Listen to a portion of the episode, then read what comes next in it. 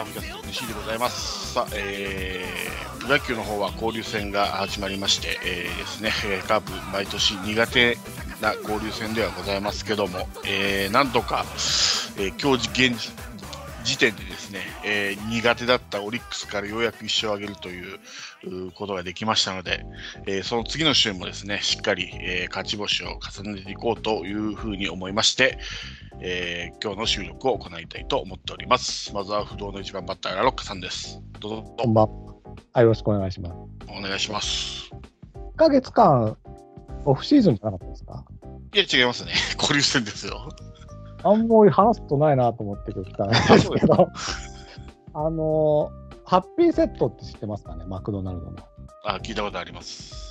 あれで今ね、あの、腹ペコ青虫っていうのがおもちゃついてくるっていうのをやってて、うんあれ結構昔から絵本でさ、可愛かったじゃないですか、腹ペコ青虫。それがんないですけど、はい。立体のね、立体の人形としてね、おもちゃとしてついてくるっていうんで、うんおっさん一人だけど、うん。恥を忍んでさ、うん。ハッピーセット一つくださいって言って、うん。ハッピーセットってコーヒーとかもつけられないのよ。なんか、しょうがないから、野菜ジュースとかつけてさ、うん。恥ずかしいからこそこそこそ帰って、うちに帰って開けたらですよ、うん。3つのうち唯一ですね、腹ペコ青虫の立体造形のついてない、なんかわかんないおもちゃが当たってね、うん。今今日ショックなので、うん。ほんと気力がない。何の話？実にラロッカさんらしいです。昔もあるんですよ。ミニオンあミニオンズのハッピーセット買ったらさ、うん。ここぐらいミニオンズのおもちゃついてくるのに、6個目の怪盗グルーしかついてないやつっていうのが当たって、あって、ちょっと僕はハッピーセットを買わないということを今日宣言しに、カープキャストでやってまいりました。わざわざ？以上ですじゃ。あよろしく、よろしくお願いします。では続きまして、バーバブさんです。はい、こんばんこんは。ばんは。いや、僕も先週おじさんだけど、ハッピーセット買いましたよ。嘘でしょ？嘘でしょ？先先週かな？先々週かあなあのね、トミカが欲しくて。はい。あうんあの、車のやつだ。そうそはいはい。う。だなんかね、ほんでなんかあの、トラックみたいなやつがはい。あってさ、それなんかよくできてたから、はい。うん。欲しいなと思って、まあちょっとあの、あげる先もあるんで、子供に。えーうん。えやったらさ、なんかあの、一個なんかね、シークレットみたいなやつがあってさ、ーうんうんうん、あの、シルエットでしかないやつ。うんうんうんうん、それ、あシークレットだと思ったらさ、あの、あれだったのよ、なんか、スポーツカーだったのね、ホンダうん。の。おお、うんはいはいうん、全然いらねえと思ってさは、い。何の話？トラックの方が良かったよと。あそ なんかもう消防車にしてくれと。あはい。会社にえ？さ、そうそう、レッカー車みたいになんかね、車が乗ってるやつでしょ？うん、ななんかね、あの、う。そう、の、なんか、海遊館かなんかのさ、そうだ、そうだ、そうだうん。そそれだ。それだ。それでは。はね、水族館のやつ。そう、あ、そうです、そうです、そう。水族館のやつ。そうそうそう。ジンベエザメ乗ってんだね。そうそう、あれすげえ欲しかったのにさ、なんかシークレット当たって、スポーツカー、いらねえみたいな。おじさんには外してくれないんですかね。長い。わ。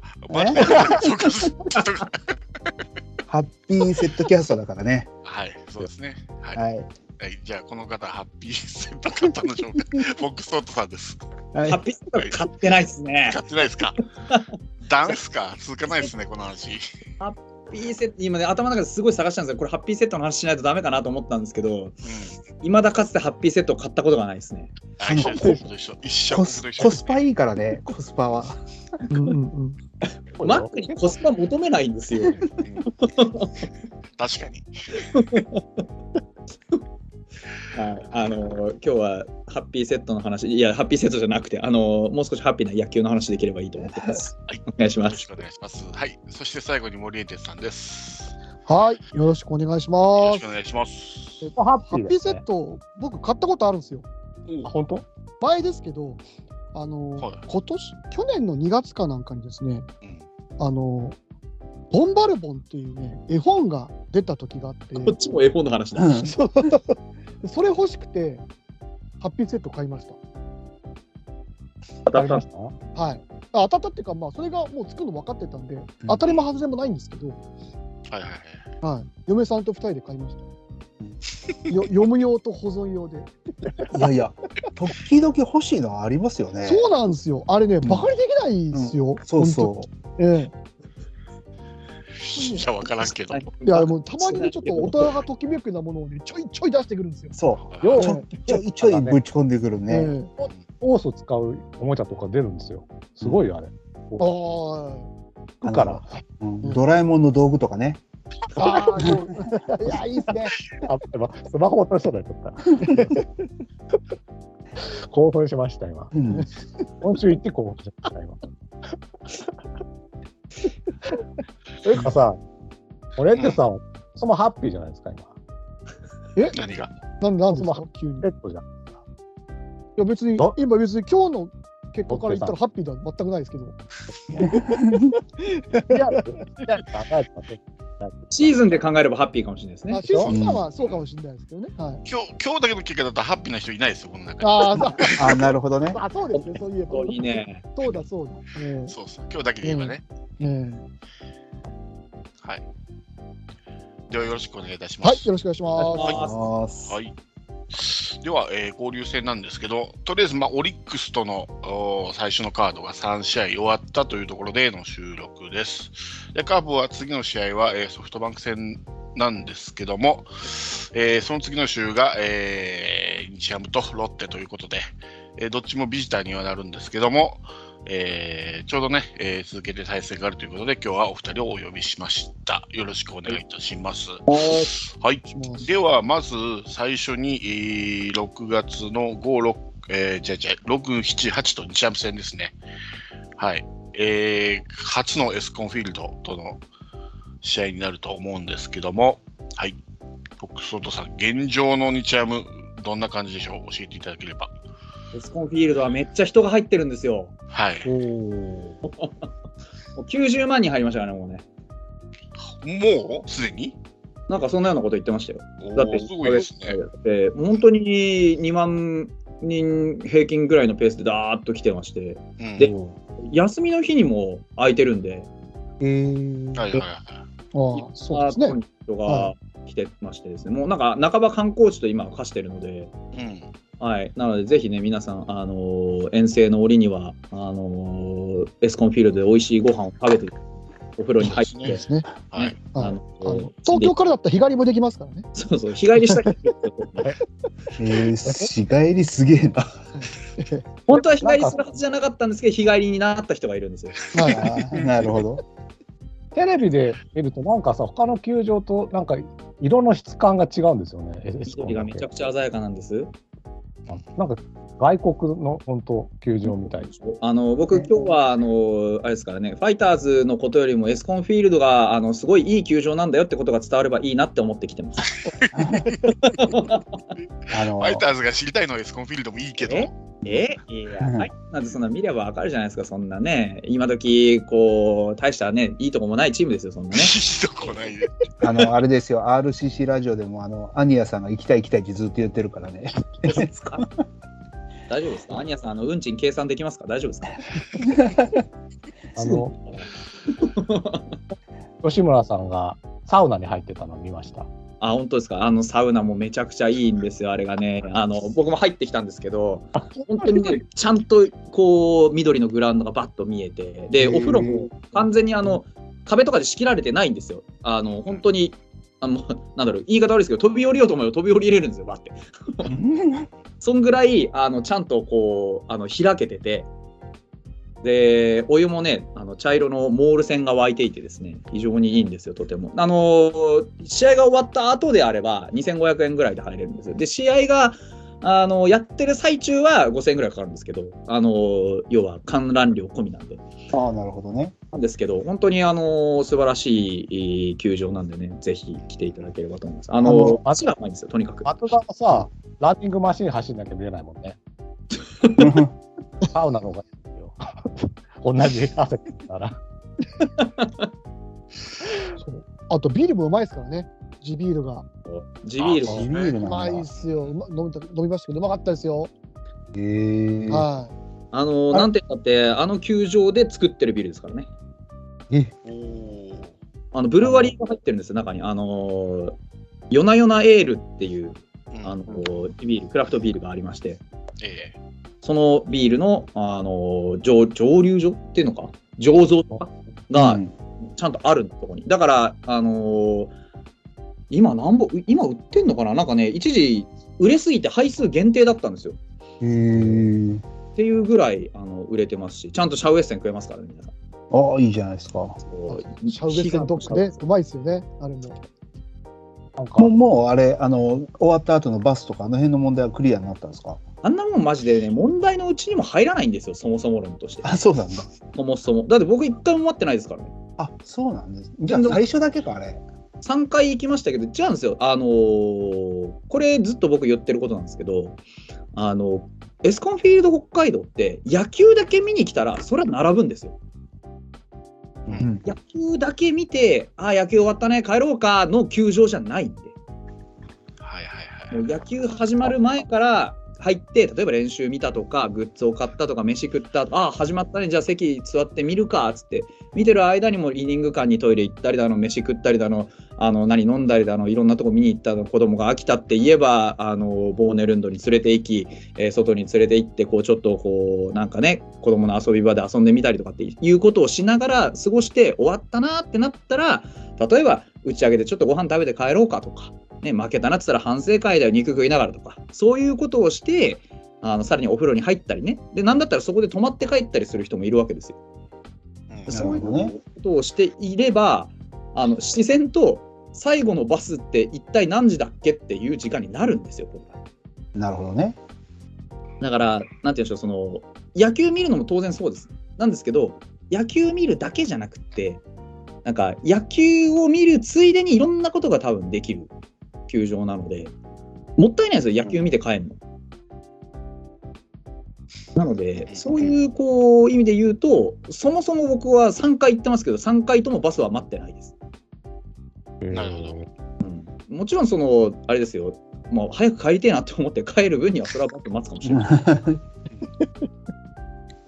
だから、その交通事情はもう圧倒的に改善してます、今は。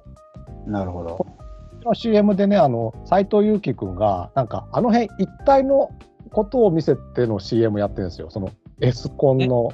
ああれってなんか、ホテルとかなんですか？F ビレッジですね。あの、要は、エスコンフィールド北海道っていう球場の周りには、そのいろんな施設があるんですよ。それこそあのコテージとか、あとは、なんだろう、その久保田アグリなんとかって、これ毎回名前忘れてるんですけど、あの、久保田、トラクターの久保田あるじゃないですか。うん。あの久保田がこう農業の、まあ、推進普及じゃないですけど、そういったものを知って学べる施設を作ってたりとか、あとは本当に子供が遊ぶちっちゃいこう遊具とか、あと本当ちっちゃい球場とか、あとランニングコースがあったりとか、そういういろんなものが一体、なんだって池ありますからね、ちゃんとぽちゃっと。そういうあの一体が、まあ、エスコンフィールド北海道を中心とした、あのなんて言うんでしょうね、まあ、F ビレッジっていうぐらいなんで村じゃないですけど、そういうなんか総合的な施設になってるんですよね。そういうことを言ってる CM は。なるほど。だから行けば分かるんですよ。なんか、あこういう風になってんだって。例えば、ね、あの東京ドームだったらもう行けば東京ドームで東京ドームシティがついてるじゃないですか。でなんかだから一体にいろんなものが付随してくっついてるんですよ。うんだから東京ドームシティほど遊具に振ってないんですけど、ああいうなんかいろんなそういう北海道ならではの施設だったりとか、その北広島の自然環境を生かしたコテージだとか、パン屋さんだとか、なんかグッズショップだとか、アウトドアショップだとかっていうのいろんなものが複合してあそこにはあるというのが F ビレッジです。あ、でも、この間、先週かな？なんか、あの、アスレチックできましたよね。あ、できました、できました。できましたよね？はい。そうですあれもちょっと楽しみになってね。そうじゃなくて、日夜も知りたいんですよ。そんな話じゃないですか。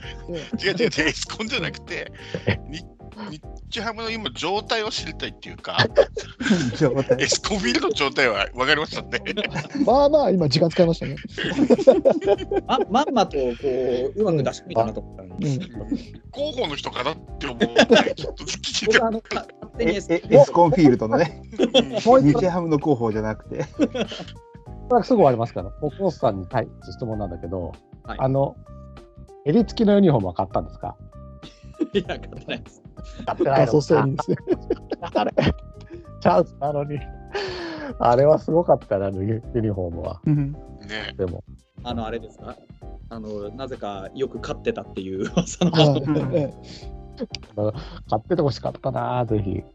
あれがですね、まあ、買おうかなと思ったんですけど、ちょっと僕、着こなせる自信がなくてですね、え大あれは確かに勇気が試される。割とそうなんですよ、腹くくって着ないといけないやつ。ただ、あれ、多分着れば着たって、別になんか、なんて言うんでしょうね、あのいい感じにはなると思うんですけど、そうそうなんですけど、あれは結局買ってないんですよね。なんで、そうそう、以上で、はい。一緒なのかよ。思われてです。じゃあ仕方がないから、ファイターズの話しますか？うん。仕方がなくね。あの、ファイターズ、今現在、あの、4位でしたよ。はい。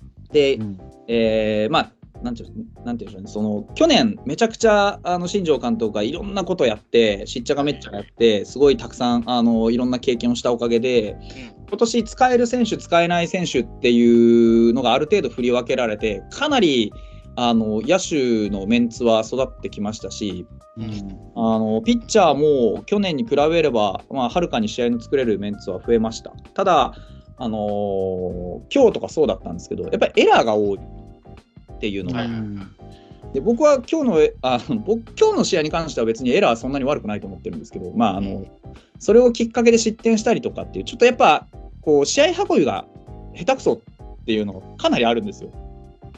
それ、球場が変わったからですか？うーんっていうのが3割ぐらいかな。ああ、結構大きいんだ。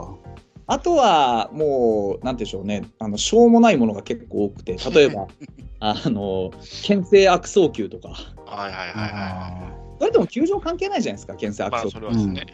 うんとか、あとは、本当にあの、ま、やっぱりでも、ショート、セカンド周りのこう跳ね方っていうのはかなり違うみたいですね。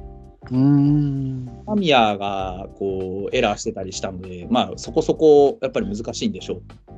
新しい天然芝でしたよね、確か。そうです、そうです、そう天然芝はいはいだから、慣れがやっぱ必要ですよね。そうですね。ね。ましてや、去年まで札幌ドームとかいうね、あの大きくてね、全然ホームランの出ない、ピッチャーズパークでやってたんで、はいそういったところも含めてですけど、まあ、あの勢いはまあまあついているとは思います。脆さも半分ありますけどね。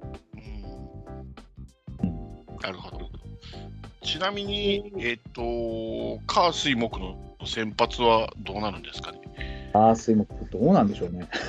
せ 先週はどうでした？誰でした？ピッチャーねあの割と、あのいや、なんていうんだろうな、結構ね、まあまあな頻度で、こう、ローで組み替えたりするんですよ、ちょくちょく。はいはいはいはい。なので、あんまり正確なとこは言えないんですけど、はい、あーまあ、おそらくは、いや、でもメネスいねえしな。そうなんだよな。先週は上原？そう、上原から始まってるんですけど、上原はここで上がってきてるんです。はい。で、先々週はメネズだったんです、火曜日は。はいはいはいでメネズは今落ちてるんですよ。はい。で、うんと、先々週は鈴木、鈴木健也だったんですよ。はい。だから火曜毎回違うんですよね。うんなのもあって、まあ、割とローテは不安定ですけど、多分水曜日は上沢噂はですね。うんはい。で、木曜日は加藤っていう流れは変わんないのかなとは思います。なるほどち楽じゃないですね、うちからしたらね。ど。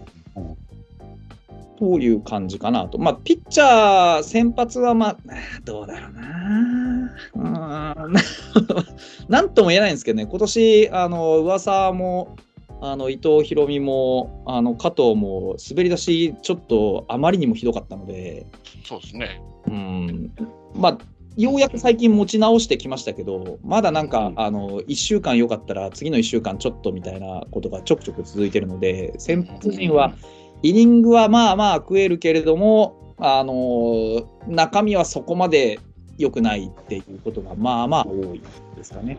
うん。うん、中継ぎもそんなにめちゃくちゃ安定してるかって言われると、一部の例えば宮西とか、うんあの辺のこう、ね、田中ジャスティスとかは、まずまずいい成績残してますけど、それ以外は、まあ、正直なところ、あの絶妙に不安感がある、なんとも言えないです。やっぱりフォアボールが多いですよね。うん。そういうところはあると思います。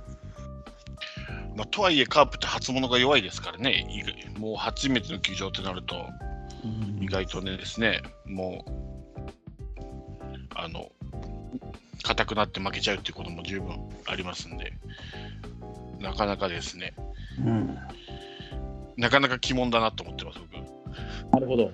うん、だって結構最初、シーズンの最初かなり落ち込んでたのに4位まで上がってきたっていうこの勢いはやっぱ怖いなって思ってます。あのシーズンの最初は、本当にあのとにかく先発が試合を作れないっていうのが本当に続いてたんで、うん、あのそれこそ去年、まあまあ安定してた加藤、上沢、伊藤大海が揃って全員ずっこけてたので、うん、まあきつかったですね、先発ローテが回らない、回らないっていう状況だった。で唯一勝ってたのが鈴木健也だったんですけど、今は鈴木健也が入れ替わりでちょっと調子悪かったりするので、うんだからまあ先発にはまだまだこう不安定な面は拭えないかなって感じはしますね。なるほどね。えーっと、では、打つ方はどうですか？打つ方は、まあ、あの、この間ね、あの、2打席連発打ってた、あの、万波とか、はい。うん長打が出るメンツが限られるんですよ。はい。ものすうん、もうほぼ、ほぼ、ほぼほぼ、うんと、アリエル・マルティネスと、うん。えー万波と、まあ、ここ最近で言うと加藤豪介、う。う長打に気をつけなきゃいけないのは。あとはみんな、あのーシングルヒットぐらいのイメージでいてもおかしくはないかな。ただ、一部振ってくる人はいるんで、例えば、えーハンソンとか、アルカンタラとか、えー福田幸輝とかみたいな、あのー謎にたまにホームラン打ったりする うん、真に警戒するのは、やっぱり、あのー万波とか、アリエル・マルティネスとか、シュアなバッティングできる子ですよね。かなと思います。なるほどですね。なんかありますか？あるあるかとか。打つ方と、打つ方。うん。なんか聞きたいこととか。たまにですね、うん野球語りたいラジオなんかを聞かせていただくと、はい。野村に対してはとても厳しい感じがしてるんです はどうしてなんでしょうかね。次からちょっと聞そりゃ得点圏打率が低すぎるからですよ。そうなんだ。あの時って、ここまで、あのー正直なところ、清宮とか万波、まあ、清宮、万波、野村って、我々ずっとロマン法だと思って、3人、なんとか揃い踏みしないかって思ったんですけど、今、一番先を走ってるのは万波なんですよ。うん。で、次が清宮なんですよ。うんあの一番こうドベを走ってるのが野村なんですよね。うん。うん。で、ここに、ことここに至るまで、もうほとんどまともにシーズンを完走したことがない。うん。うん、で、まあ、そういったところの経験値が足りないっていうのが一つ。で、彼のこういいとこが今のところ見えてこないっていうのがもう一つ。うん例えば清宮だったらやっぱり、ね、左の大砲で万波だったら万波も同じですけどこの右右の大砲じゃあ野村は一体何なの？っていうのが全然見えてこないうん。っていうのが一つあるのでやっぱりちょっと明らかにその3人の中じゃ立ち遅れてるんですよね。うん。で立ち遅れてるんだけどやっぱり成長してほしいしなんとかねものになってほしいからあのー新庄監督もだいぶ我慢して起用してたんですけどうん。まああのー本当にチャンスで打たない 本当にチャンスで打たないしうん。あの謎にチャンスが回ってくるんですよ。ああそういう星の下にいる人。うん。いる。なんか、ものすごくチャンスがよく回って、これなんでこんな下位にいるのに、ま、チャンス回ってくるのとか。まあ、清宮とかそうだったよね、一時期。そうそうそうで野村は今年輪をかけてチャンス回ってくるんですよ。今日あの試合負けたんですけどうん。唯一と言っていい得点圏が1回と7回だったかな、まあ、あと、まあ、9回もそうっちゃそうなんですけど、うん。うん、あ あの全部チャンスになったったら必ずその3イニング全部野村に回ってきてるんですよ。持ってるなであの全部アウトになってるんですね。しかもあのランナーを送れないしうんあのただ自分だけがアウトになるやつ。うんじゃあ、例えば、ピンチの、カカープにとってピンチの段階で、次の次が野村勇輝だった場合は、申告敬遠した方がいいみたいなこと。ねのあの僕ら野村まで回したときに、まあそうだよなって言うと思います。確かに、1-9だね、得点圏。そう2割切ってるし、OPS もそんな高くないじゃないですか、663なんで、本当、中距離ヒッターですらないんですよ、今。うん。で、あの打点22って書いてあるんですけど、これ、多分しばらく止まってんですよね。はいはいはいはい。うん、なるほど。あがと、なんか野村がなんか並んで、打点をダウンたらってやってたタイミングからは、もうずっとあの増えてない、多分ほとんど。うん、で今、万波の打点31ですから、とっくに追い抜かれてるんですよね。はいはいはい。なので、まあ、本当に打ってない。本当に打ってないんですよね。カープ戦まで新庄さん、辛抱して使ってほしいですね。使う分には使うと思いますよ。他にサードって多分福田幸輝ぐらいしか出てくるのいないので。あうん、あとはサードで使うと誰使うかなたまに水野君がやってたりしますけど、まあでも万波も実は得点圏そんな高くないんですよ。おおー。万波も196ぐらいなんですよ。多分198とか196ぐらいなんで、そんなに高くないんですけど、万波はその分ホームランが打てるじゃないですか。はい。うん、だから OPS が全然違うんです。OPS が867あるので。全然違うんですね。長打率5割はありますからね、万波。おお、すごい。長打率でやっぱり全然違うので、だから、万波から、点が取れるってことですもんね。そうです、そうです。得点圏じゃなくても勝手に点がで入ってくるっていうのがあるじゃないですか。うん、だからその分だけ、ややっぱり長打が出てない分、より野村は厳しいですよね、今。まあ、ただ、うちのチームは結構あの優秀な目覚まし時計なんでね、これをうちとの対戦をきっかけに 野村が 覚醒する可能性が十分あるというのが怖いところですよね。だから去年も同じような話を聞いた気がします。あすぐ目覚めさせますからね、うちのチームは。こう似たような名前のピッチャーがいるんでね、親近感はあるんですよ。そうなんで野村優馬でね。ね、うちは本当でもそういう意味では若いんで、とにかく。あのそうねスタメンにしても誰にしてもとにかく若いんで、うん。そういう意味ではこう勢いに乗りやすいって思われがちなんですけど、うん。あの真面目なんですよ、めっちゃ。みんな。すんごい真面目なんで、全然調子乗らないんですよ。あんなに監督が調子乗りなのに？そうなんです。でもね、今年ね、あの新庄さん、あの実は全然調子乗ってないんですよ。そうですね、話題聞かないですもんね、あんまり。はい。あのー新庄さんやりたい野球って王道の野球なんで。うん。去年、あのーね、遊んでるように見えたのは、本当に彼がずっと言ってたように、全員使って、きちんとその経験をさせたり、見極めたりっていう、ふるいにかけるって作業をしっかり1年やりきったので、うんまさに有言実行ですね。だから、今年、まあね、まだ4位ですけど、去年から比べたらはるかにいい野球してます。ああ、やっぱ全然違いますか、最全然違うみ見ていて全然期待感が違いますもん。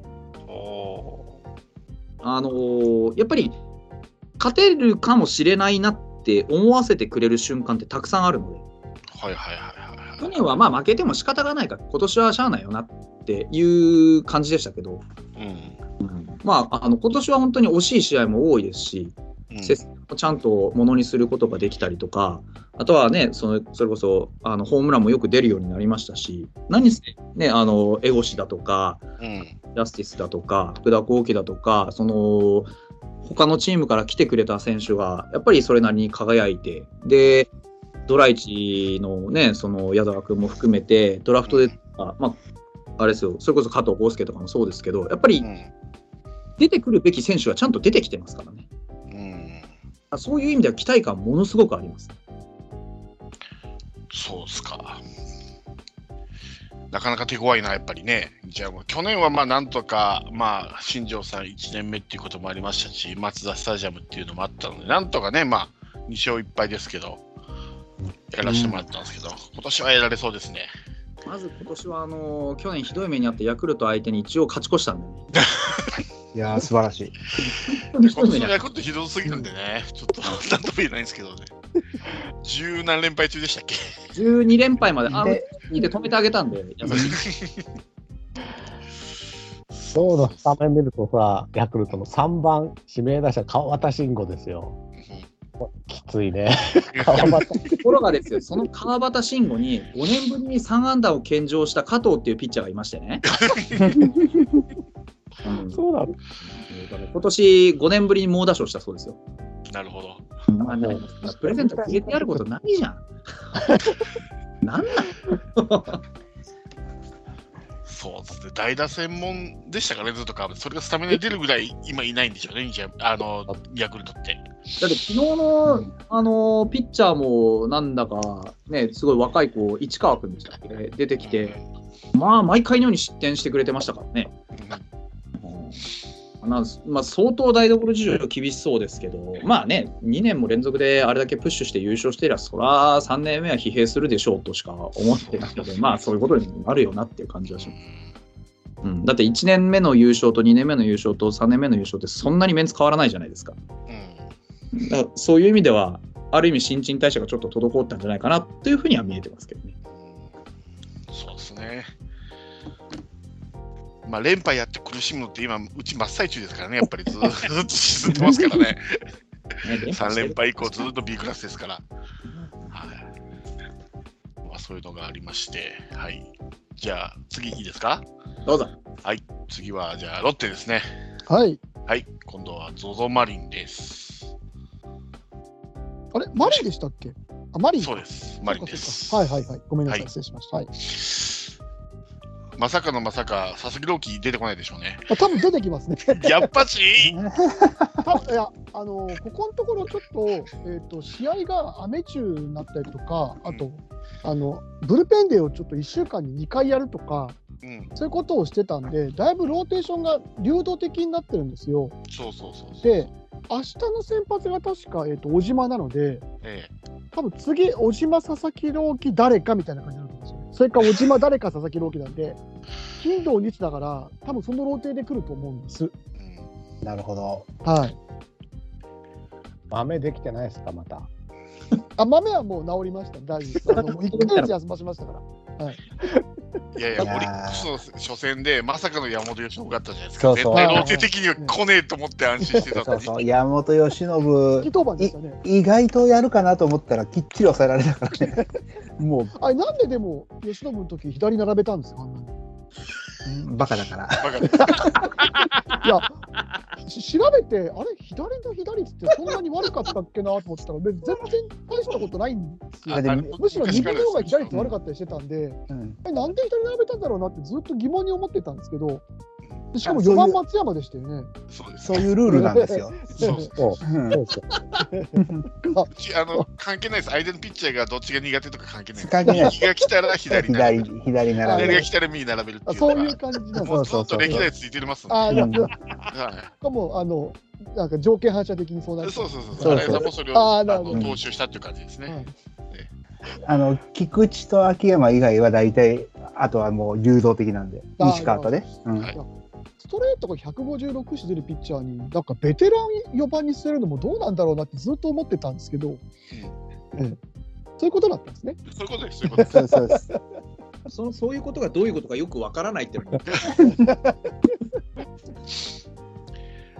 だってあれだけこう負けて点が入ってないのにずっと最後まであの中村隆弘つけ続けましたからね、どっかで右のバッターが出てくるのかなと思ったけど、最後まで使い切りましたからね、ああいうところがやっぱりね、ああいう。ところがいいんだってまた解説者とか言ったりするからな。我慢何なんだよ。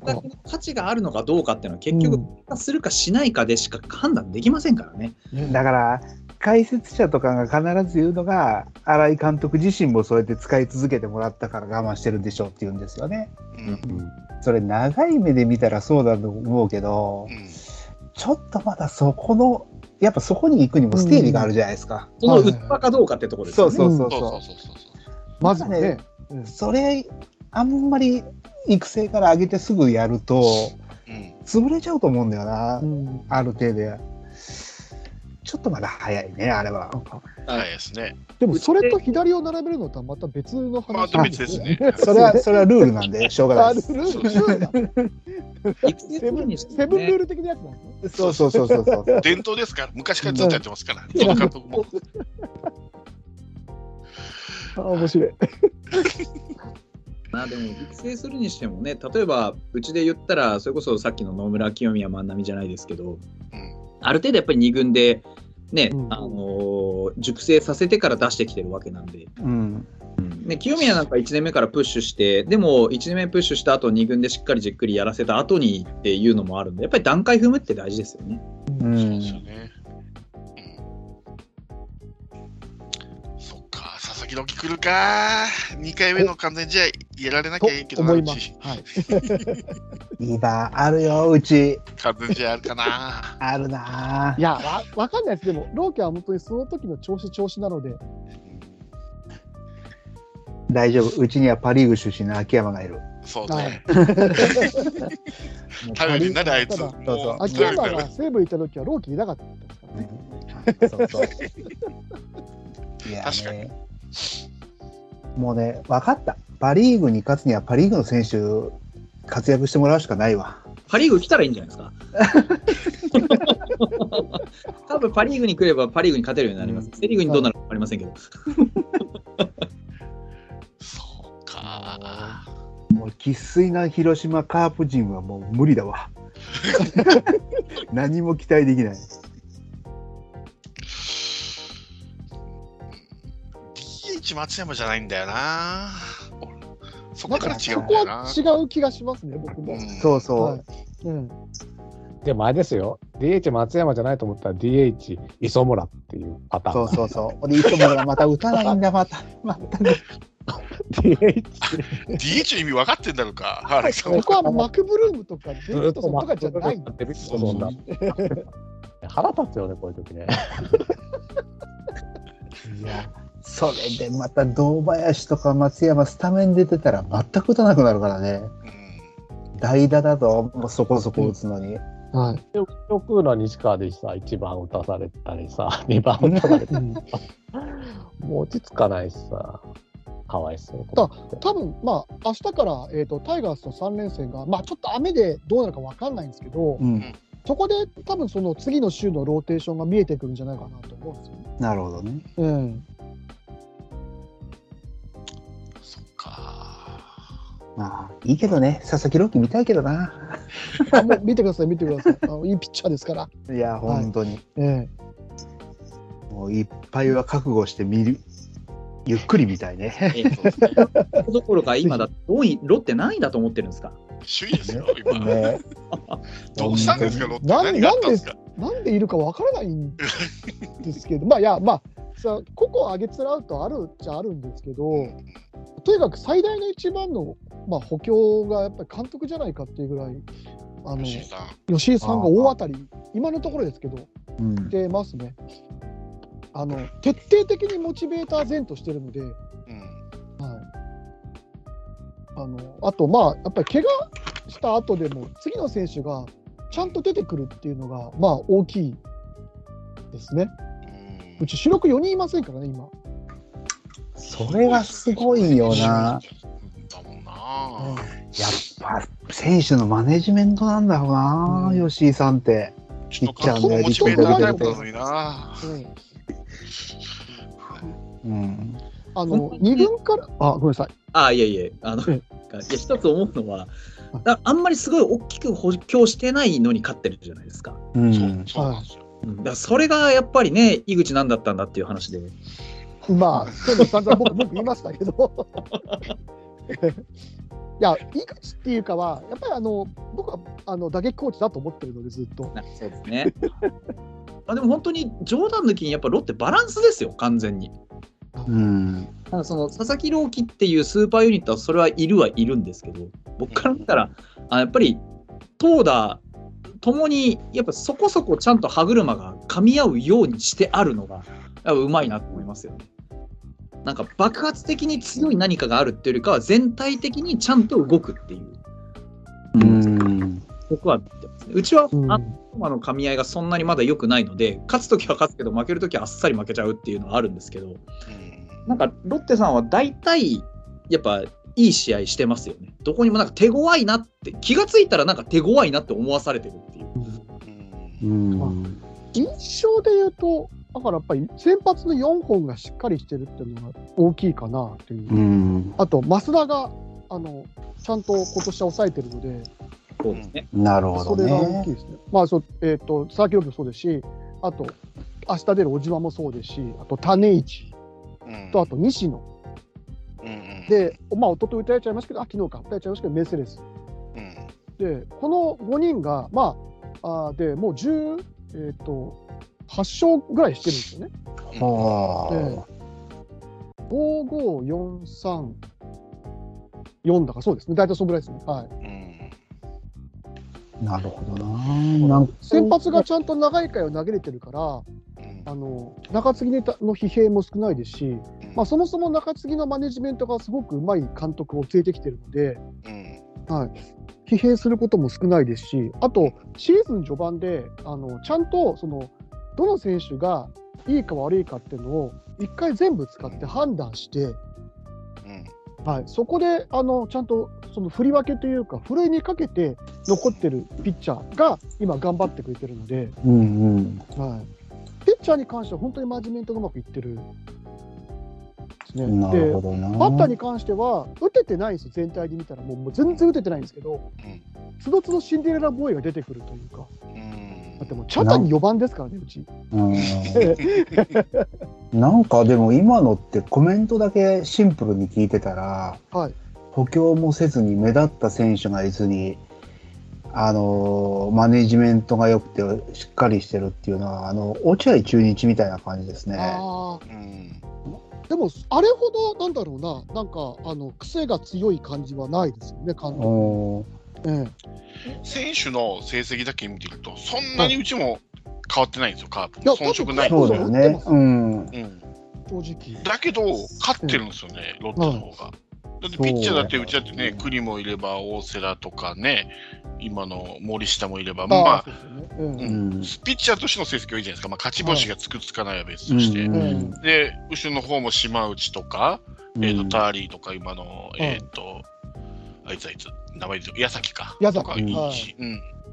悪くないし、打つ方も、ある程度、ね、打ってる。けど、なぜか勝ててて、まあ、中継ぎがね、たまにちょっと打ち打たれるうん。ことがあるので、そんなに大きい、うん、差はないと思うんですけどね、ね。なぜか、まあ、片や首位、片や4位ですか、あ3位ですか、うん。うん、3位でもまあ一番できる3位じゃないですけどね、うちは。まさしくでもマネジメントじゃないの？やっぱり我々のとこってあの栗林を無駄に引っ張ってね、うん、いらない配線がいくつかあったりしたんであの辺で多分吉井さんだったらあれはしないと思うんですよ。うん。うん、だから、うん。そう。パッと目立って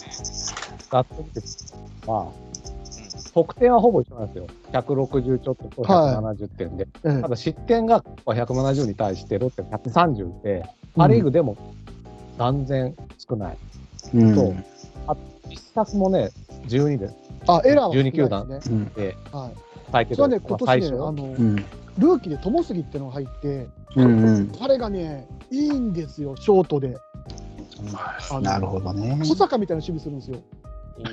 おーおーうんいや、まあ、あの、誇張抜きで。うん。で、それで、まあまあまあ、今、あの藤岡と併用で使ってるんですけど、が、まあ、そこそこ打つんで、うん、もうまたドングリーズみたいな取ってきたのかみたいな、あのー言って、散々ディスったんですけど、本当ごめんなさいで、うん。今年のドラフトは本当にいいドラフトになりました。やっとショートのあのピースが埋まりかけてるんで、なるほどね。はい、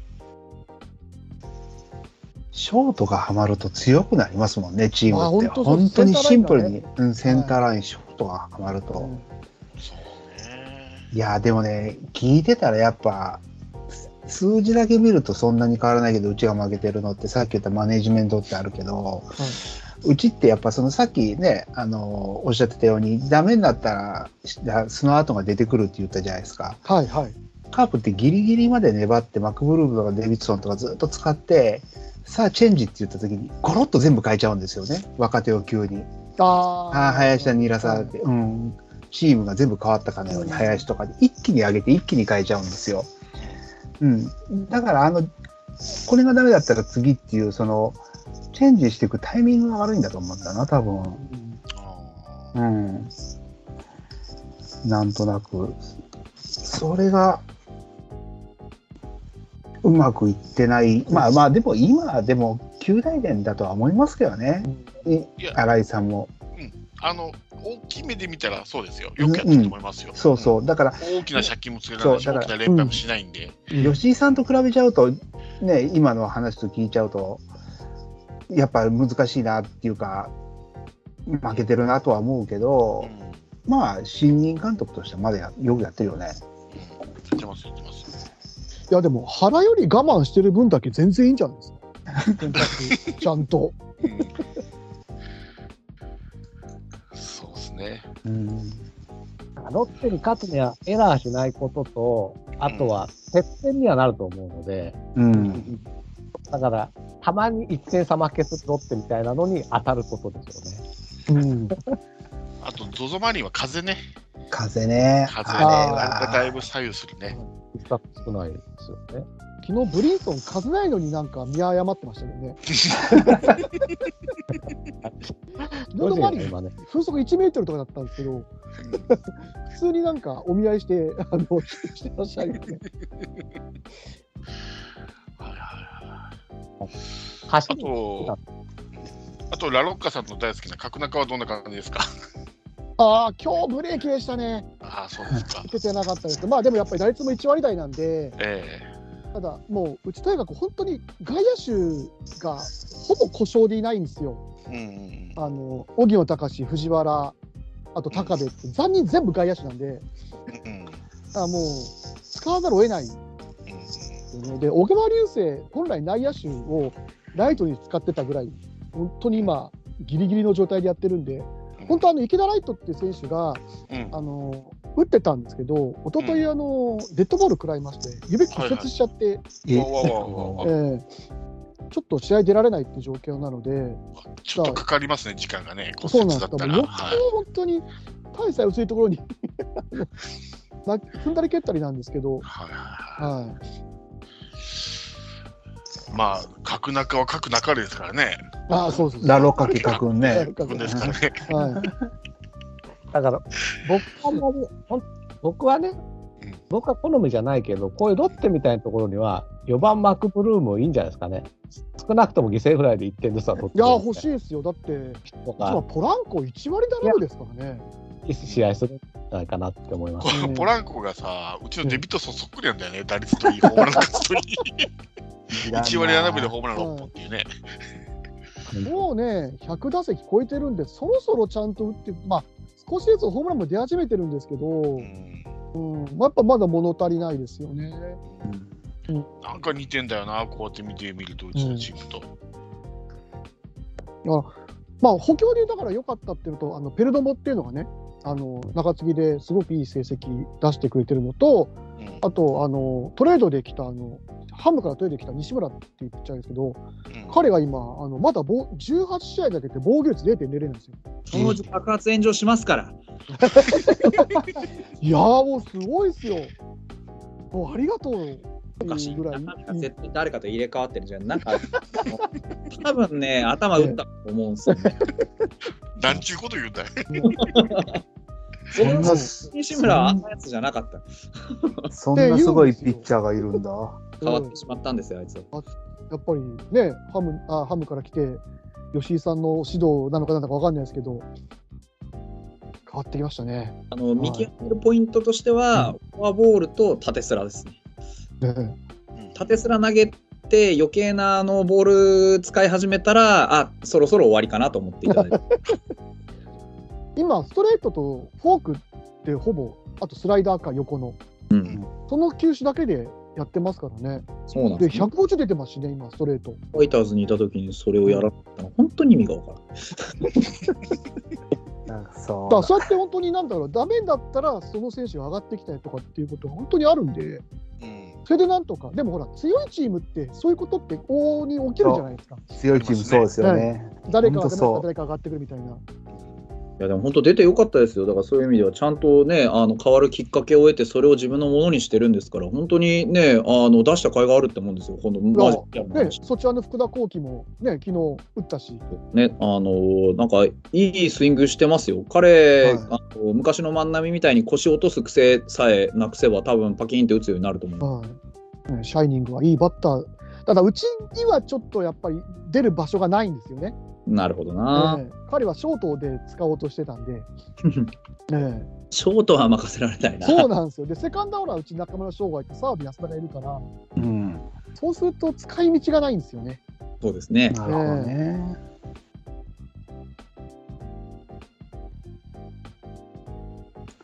なるほど。はい。ああと何かありましたら。そうですね。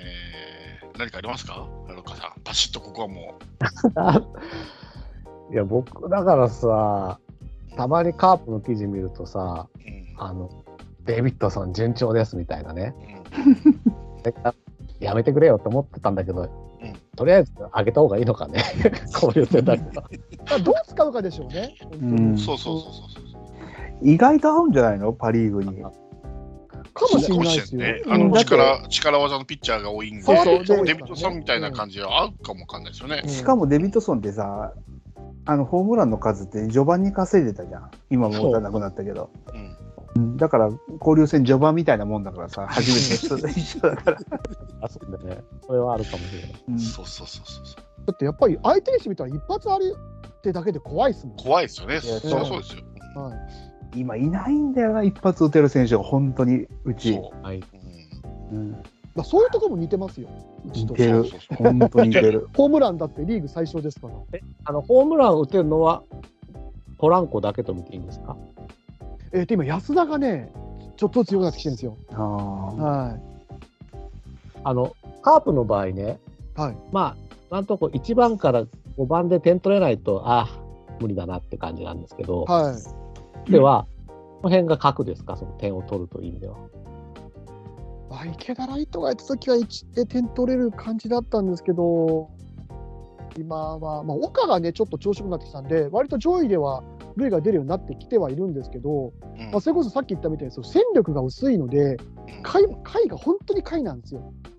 じゃあ本当に似てるよね。似てますね。うん2って割ちょっとか、あと1割台。そうそうそうそう。はい、でそれでなんとか外野フライとか内野ゴロとかの間に1点とかっていうので、まあ、つないで拾い拾って、まあ、たまにホームランとか出ますけど、うんそれで勝ってる感じですよね。まあ、で先行さえしてしまえば、まあ、ピッチングスタッフはいいので、うんまあ、逃げ切る可能性がまあ高いうん。で、はい、なんかカープ、ちょっと前の記事で逆転負けが最多とかいうのを見ましたんでね、うんそこがだよね、多分うん、だから頑張ってるけど、1点か2点しか取れなくて、逆転されてるうんことが多い。そうだよね。守れるね、ですよね、きっとロッテは。はい、多分そこをだからしのいでるんですよ、うちは。その あのもう中継ぎの、まあ、やりくりというか、運営でなんとか。そうになるってなりますよね、このチームが。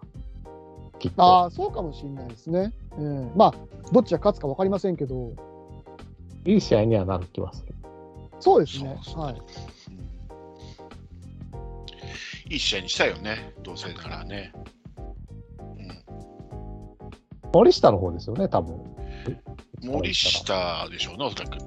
だから出ないっすよ。いやーもう日ハムさんとロッテさんにちょっと勝たないとうち勝ってないですからね。だって去年あれですよあの交流戦カープ5勝しかしてないんですけどはい。その内訳ってハム2勝のロッテ1勝だから。でその前の年なんて交流戦3勝しかしないんですけど、うん。ハム1勝ロッテ1勝なんでうん。ここら辺でなんかうちら勝ってるんですよね。でも1勝2敗だからね両方ともえでも3勝とか5勝しかできないチームなんでもう今年はもう1勝2敗なんで幸先のいいスタート切ってますようちもうんものすごいえいやでも楽天以外大丈夫ですよ。僕これずっと言ってるんですけど、楽天は大丈夫です。いや、前も楽天大丈夫だと思ってやったらね、涙かかったらしっかりられましたからいね。やいや今年の楽天は大丈夫ですよ。今年の楽天は本当に大丈夫です。マジでやばい。今年の楽天はいやいマジでいいやね中村だけ抑えとけばなんいやパ・リーグは違うんだよななんかあのむしろ今年の楽天はもう上からのしかかっていった方が勝てます。はい、舐めてかかっていった方が勝てます。全然勝てます。あの監督の悪いところが全部出てるんで、今。あのね。とにかくあれなんですよ、もう楽天はね、ずっと暗いんで、まあ赤の差では勝ってるかもしれない。うん。だから、あのマジで、はっちゃけて、なんかブンブン振り回してた方が絶対勝てますね。本当に。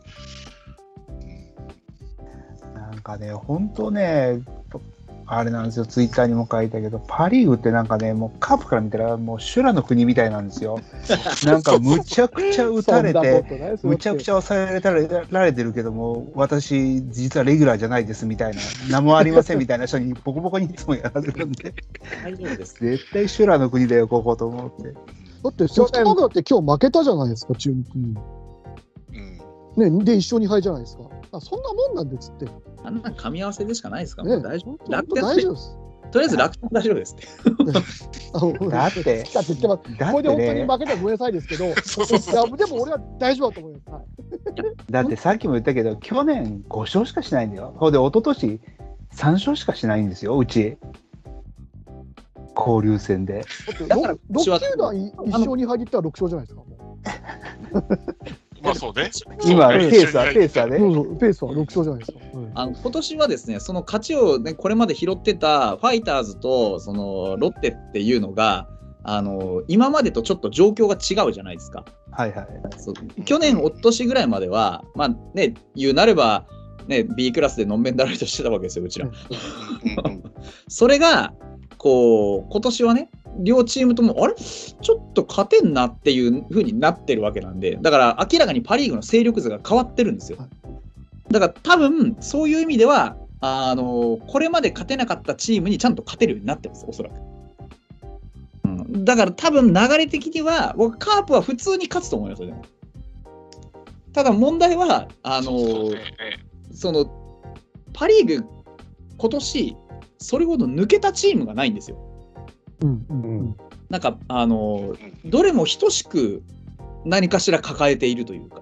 うん。だからなんか多分そういうのがうまく噛み合えばちゃんと勝てます。なんか例えばね、ソフトバンクがバカみたいに勝つとか、あのなんかわかんないけど、山賊が全てを食い散らかすとか、そういうことないので、あのそうなんですよあのね、カープのじゃ交流戦の一番の問題点って、スコアラーが1人しかいなかったことで、あ言ってましたね、それ。うん、はい、で、全然調査してないんですよ。はいで、今年ちょっと増やしたんですけど、うんもうスズメの涙みたいなもんなんですよ。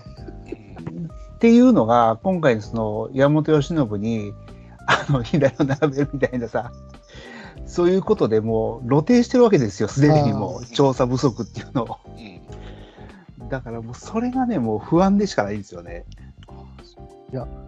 そうそうかな、でもソフトバンクだって外人3人全部補強失敗してて、スパイと再契約とかするし、あと西武はね、シルエットを出した人が本当にシルエットになっちゃったし、いろいろ、いろいろありますよ、パ・リーグも、言っても。それを上回るんだよな、カープって。だから怖いんですよ。も もうこの年度別の勝ち星の数よ。5勝3勝、5勝7勝。どんだけ借金つくんだよねってだって感じよ、3年連続最下位ですね、うちそう。折り紙付きだよね、交流戦の弱さは。そうそうそうそううんほんと。すいませんね。交流戦を3連覇するより難しいんですか、3年連続最下位って。そりゃそうよ。だってさ、うん。6球団の中で最下位じゃなくて、12球団の中で最下位だからね。ヤクルトも今決日勝っ勝ちゃったしな。そうそうそうそヤう。クルト大ああそうですね会きかったんだけど、今日勝っちゃったから、もうちょっとわかんなくなっちゃった。えじゃあ、今年その戦略が変わったというか、ソフトバンクがやっぱり一歩抜けるんじゃないかっていう予想はあったじゃないですか、はいはい。シーズンの初め。でも今そ、のめに悩んでるその弱点みたいなところってどこなんですかね、ソフトバンクはあだから。さっき言ったみたいにその外人がホームラン1本も打ってないっていうそのあの本来はそのオプションで打線をもっとその外人を補強することによって強化したかったんだけどそれができてないっていうのとあとまあ線が抜けた穴が埋まってない。うんああ、それは大きいですよでね。有原をまあ取ったんだけど、まあ大方もうパ・リーグファンみんな思ってた通り一軍にすら出てきてない 状態で、ジャスティスの方が良かったな。はいジャスティスも遅いですからね。松坂状態だな、本当。うん今日のあのチームはスカウトの目が腐ってるんですよ。だって誰がどう考えたって有原であの千賀の穴埋まらないし、うんあの近藤連れてきたって得点は増えないんですよ。うんそうだ近藤も2割4分3厘かだから 僕言ってたじゃん、そんな思った働かねえぞって、は10 年付き合った僕が言ってんですよ。見りゃ分かた。だね、ただね、ソフトバンクって大体この交流戦で力つけて上まがってくるんですよ。上がりますから、ね、毎年。まあだから4月と5月って大体いつも調子悪いんですよ、ソフトバンクって。この交流戦で勢いつけて、ダッといくことって、まあ、わりかしあるんですよね、過去それ、明日からのこと言ってるんですか？ドキ。でも中日があんだけ打てたわけですからか中日ができてカープにできなくないと僕は思うんですよね。それができないんだな。できないのがカープなんだよね。で多分ローテ明日和田ですよね。そう。明日は和だ。田、うん多分石川修太うん。藤井なんですよ。うん。打てます大丈夫です。ちなみにそれで今多分表ローテです。はい。まあ、だから唯一の救いは松田スタジアムでやれるってことなんだよな。そうですそうだな。あのー藤井はあの先発に回って出力落ちてるので、あのちゃんと狙い球絞ればなんとかなります。あと石川はあのあいつテンポだけなんで、とにかくあの打席外せばなんとかなります。本当に本当に。相手を上げたいまで投げせたら終わりです。なんとかならないんだよな、うちの場合。なんとかマジで今日あ割とちょっと僕パリーグケチャンケチャンに言ってますけどごめんなさいね本当に。ななんいとかなります。藤井には情に訴えるしかないな。そうだね。カーブだからな。ねわかんないです。音強烈な恩返しされたりしてね。そうそうそうそうそう。野手はとにかくあれですよ、あのー真ん中打ってる柳田だけケアしておけばなんとかなります。聞いただけちょっと破格にいいが今でもね、栗原がちょっと上がってきたんで、あなるそほど、ね。の2人は注意ですね。あとね、中村晃、一番の。ああはい。あ。あ、一番打ってんだ、今。今、晃一番なんですよ。中村、牧原、柳田、栗原のはい。で、牧原が先週、確か復帰してきたのかな？でもまだ本調子じゃないんで、まあ基本的にあれなんですよね、その、なんていうんでしょうこう、こういうパターンっていうのが決まってるわけじゃないんですよ。なんか、あのソフトバンクの展開っていうのが何なのか、いまだによくわからないっていう、まあ、だから多分この順位なんですよね。うん。あとさ、オスナが今、いないです。そういえば。特例で落ちてるんで、今。あ抑え、モイネロしたね。あモイネロは。はい。かだから僕が出てくるのが多分9回だと思うんですけど、その間なんですよ。あのうん。和田って、和田とか藤井とかでそんなに今長い回投げてないはずなんで、うん、まあそうですね。あ5回、6回で終わりなので、だから7、8、6、7、8あたりをちゃんとピーク持ってきて、そこで何か攻略することができれば、中継ぎもそんなにめちゃくちゃ盤石かって言われたら、いや、そうでもないかなって感じ。付け入る隙がないかって言われたら、あんなに戦力あるのに付け入る隙は結構あるんですよ、割と。ちゃんと、あのー抑えるべきところを抑えてっていうオーソドックスな展開で、あのー全然勝てないことはないはずです。一つは勝てるかな。と思いますいよ。だからやいやいや、2つ勝てますよ。だって、実はわかあれんないですけど。いや、あれですよ。まあ、あの、カブが3連覇した時の2016年から2018年って、交流戦も調子良かったんですよ。2位とか3位とか。はうん。それですらソフトバンクに勝ち越せてないですからね。その時のカープの戦力で。もう一つ勝つのがやっとですから。その時のソフトバンクの戦力も、まあまあ今より多分分厚いはずなので、だそうなんですよ。からそのから時ね、なかなか、だから僕も前も言ったと、まあ、ここで言ったかどうかわかんないですけども、オープン戦でも嬉しいんですよ、ソフトバンクに勝つと。オープン戦出てますよ。はい。そんくらいもう苦手意識があるっていうか、だってここ4年間の交流戦ってソフトバンクとうちって2勝8敗2分けやからね。うん。この2分けもインチキ臭かったからな。インチキの言い訳ってあるの？あの、そうそう、こう急に 後部で、後部でゴールドになったような気がするんだよな、これ確か。今度も雨の力に期待しましょう。そうそう。か明日だけだもんな、雨の力期待できるの。明日はない、多分もうないよね、最初に。ないと思5回ぐらいまでちょっと雨が降ってて、負けそうになったらコウゴールドにするしかない。そうそうそれがちょそれが一番いいんですよ。そう勝ちそうになったら、お勝ちそうになったってなったら、もう何何が何でも5回までやって、そこでコール。そうそう。そうそうそう。それ、うちの初勝利の時だよ、監督。まあでも、交流戦は結構ね、あの日程が詰まってるんで、そう、やるんだよね、ね。強い雨でうん強引にやったりしそうますよね。そう、やるやる。うんいやー、すごいわ、ほんま。う。でもソフトバンクは勝ち方が定まってないっていうのは意外だったな。あのなんとかして、こう、くんずほぐれずやって、なんだかんだ言って、最後、とりあえずオスナ出せれば OK みたいな感じあります？あーあーそこまは、やっぱオスナは絶対なんだ。オスナから点取ったチーム、今のところないんで、すげえなー。うん僕はやり方が間違ってるだけだと思ってるんですけど。いなるほどなや、でも、あの強いのは強いんですよ。それもちろん、僕らもやってて思いますけど、まあ、うんすごいよなって思いますけど、でも、なんだろうな、もっと強い時期あったよなって感じするんですよ。いや、あれあったでしょうね。だから全然その時に比べたら全然怖くないです、うん今のホークスは。どんなに補強しても、そんなに、うん、僕はそんなに怖いとは思ってる。むしろ追いつけるよな、これぐらいならって思ってる。なるほどですね。まあ、あまり期待しないで期待しましょう。期待しすぎると、がっくしくるんで。まあね、これだけ僕ら言っといて、本当にスカーッとなんか3体族からったら、本当ごめんなさいって言うしかない。はい、そうですね。私たち読みが、ま、誤っておりましたとそしかないんなにですけど。そんなに広島さん勢いないとは思わなかったって言わざるを得ないけど。逆 逆にあれ、カープでケアししなきゃいけないと思ってる選手っています？とりあえず秋山ですよね。パ・リーグですよね。秋山と僕はあと菊池ですね。菊池がやっぱり先頭で打つと勢いに乗っちゃうんで、うんね、やっぱり僕、菊池ありきのチームだと思ってるんで、カープって割と。完全にそうですよ。うん僕もそう思ってます。はい、だからあそこ、やっぱり菊池をちゃんと眠らしとくっていうか、参戦トータルでっていうのは大事かなというふうに思いますね、勝つために。そうっすよね。チームの中のではおじさんなんですけどね、あの二人とも。若手頑張ってくれないと。あとは後半勝負かなっていう気持ちがあります。そうだね。だからう、ん後半勝負になった時のカープの矢崎がパ・リーグでどんだけいけるかですよね。セ・リーグではなぜか無双してるんで、そこそこ。矢崎もまあまあなパワーピッチャーですもんね。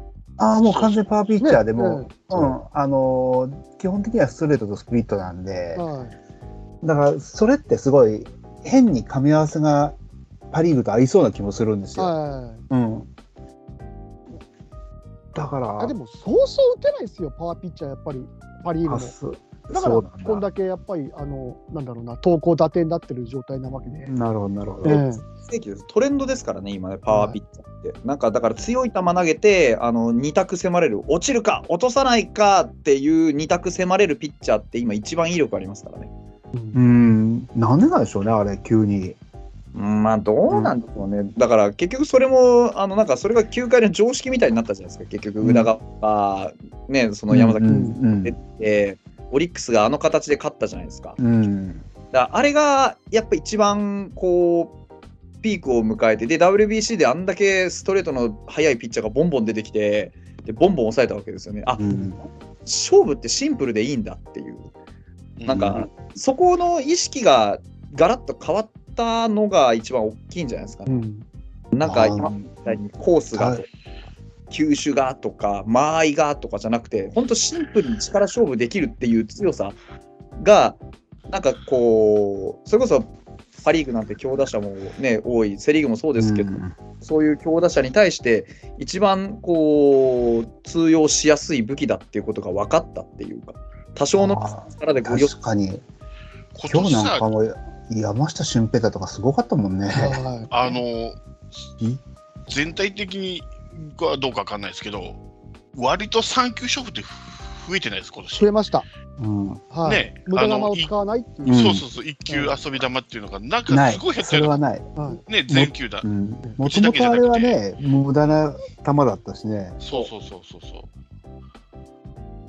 あれ、増えましたよね、確かにね、今年増えました3球勝負ね。はいいらないんですよ、無駄がね。そううんああのシンプルに勝負になったってことじゃないですか。なんか余計な要素がそぎ落とされて、うんうん、なんかシンプルな力勝負っていうのが、うん、なんか、だからすごく気持ちがいいですけどね、その方が、ね。そうそうそう。はい、そうなんですよ。あみたいな。確かにテンポもいいですよね、間違いなく。そうそうそう。試合としての。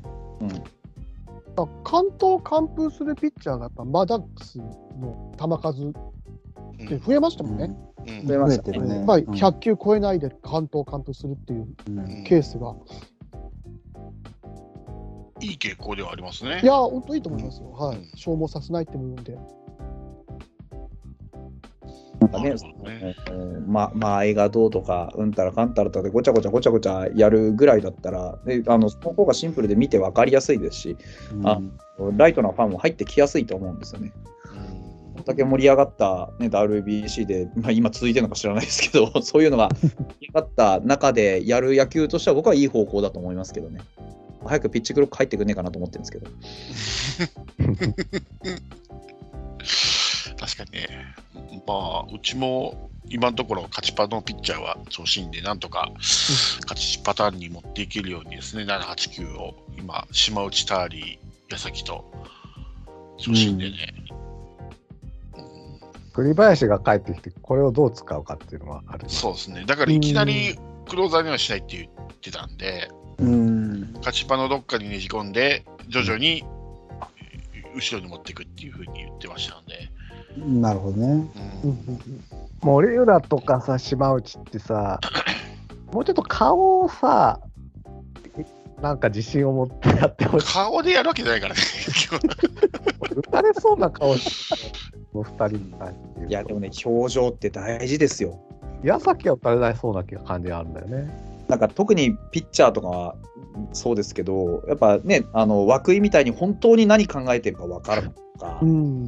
で逆にそのうちの田中ジャスティスみたいにいつでも微笑んでるとか、うんなんかそう顔から得られる印象の情報って結構心理に影響を与えるじゃないですか。まあ、確かに。もちろん。だからね、例えば、ななんだろうな、あの巨人で中田翔とかがこう、ね、ちょっと相手を睨むような のあるじゃないですか。あああいうのってやっぱり大事だと思うんですよ。ね、野球ってメンタル大きな。いや、そうだと思います。だってうん、最近若手で、あの、活躍してる選手って、ふてぶてしいじゃないですか。はい。村上も牧もそうだし、うん。うん岡で本もね。岡本もそうだし、まあうちの林だってそうじゃないですか。そうそうそう。うん。ほんで、矢崎だってそうじゃないですか。うん。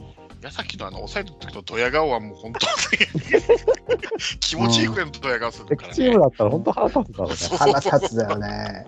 だから、あれですよ、本当ね、あの、顔でやるわけじゃないですけど、でも顔でやる部分ってすごい大きいと思うんですよ。うんだって結局さ、メジャーに行った人みんなひげがあ生やすもんねあ、。沢村とかそうですね。うんうちで言うとこの、ま ロン毛にしちゃってあ、ないけど、生やしてるもんね。はいそでも佐々木朗希なんかもそういう意味ではね、本当 WBC 経験してから感情をすごく出すようになりましたからね。うんねえーだからそういうのもまああるんでしょうね。ね。まあ顔じゃないですけど喜んでたも。んね。あの、なんかやってましたよね。すっげえ佐々木朗希が喜んでたシーンってややってたよね。本当に去年まではなかったんでね、あんなこと。気持ち出すの大事ですよ。うんそうだね。うちもふてぶてしいピッチャーといえば長崎っていうのがいるんですけど、な中崎でもどっちかというと、なんとなくあのいい人感が出ちゃってる。なんかあの目の奥に悲しみ抱えてません？そうバレてる。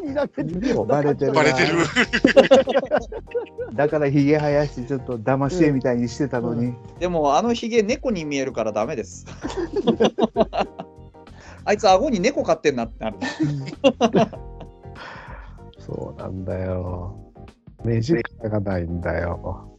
だからあれですよ、うちで言うと、そうだな、なんか、あのーね、あの、杉浦っていう、ああどことなくなんか打たれそうだなって時打たれそうな顔してる。あ、うん。わかる。ーうちは、栗林、ね最初、か感じだって、なんかね、じ自信なさげーなんのよ。そうなんだううちはね、みんなそうなんです。あの、ピッチャーはやおい感じが多いでしょ？うん大瀬良、森下、野之助、うん栗林、みんな優しそうじゃない？最近で一番分かりやすかったのは、上原健太ですね。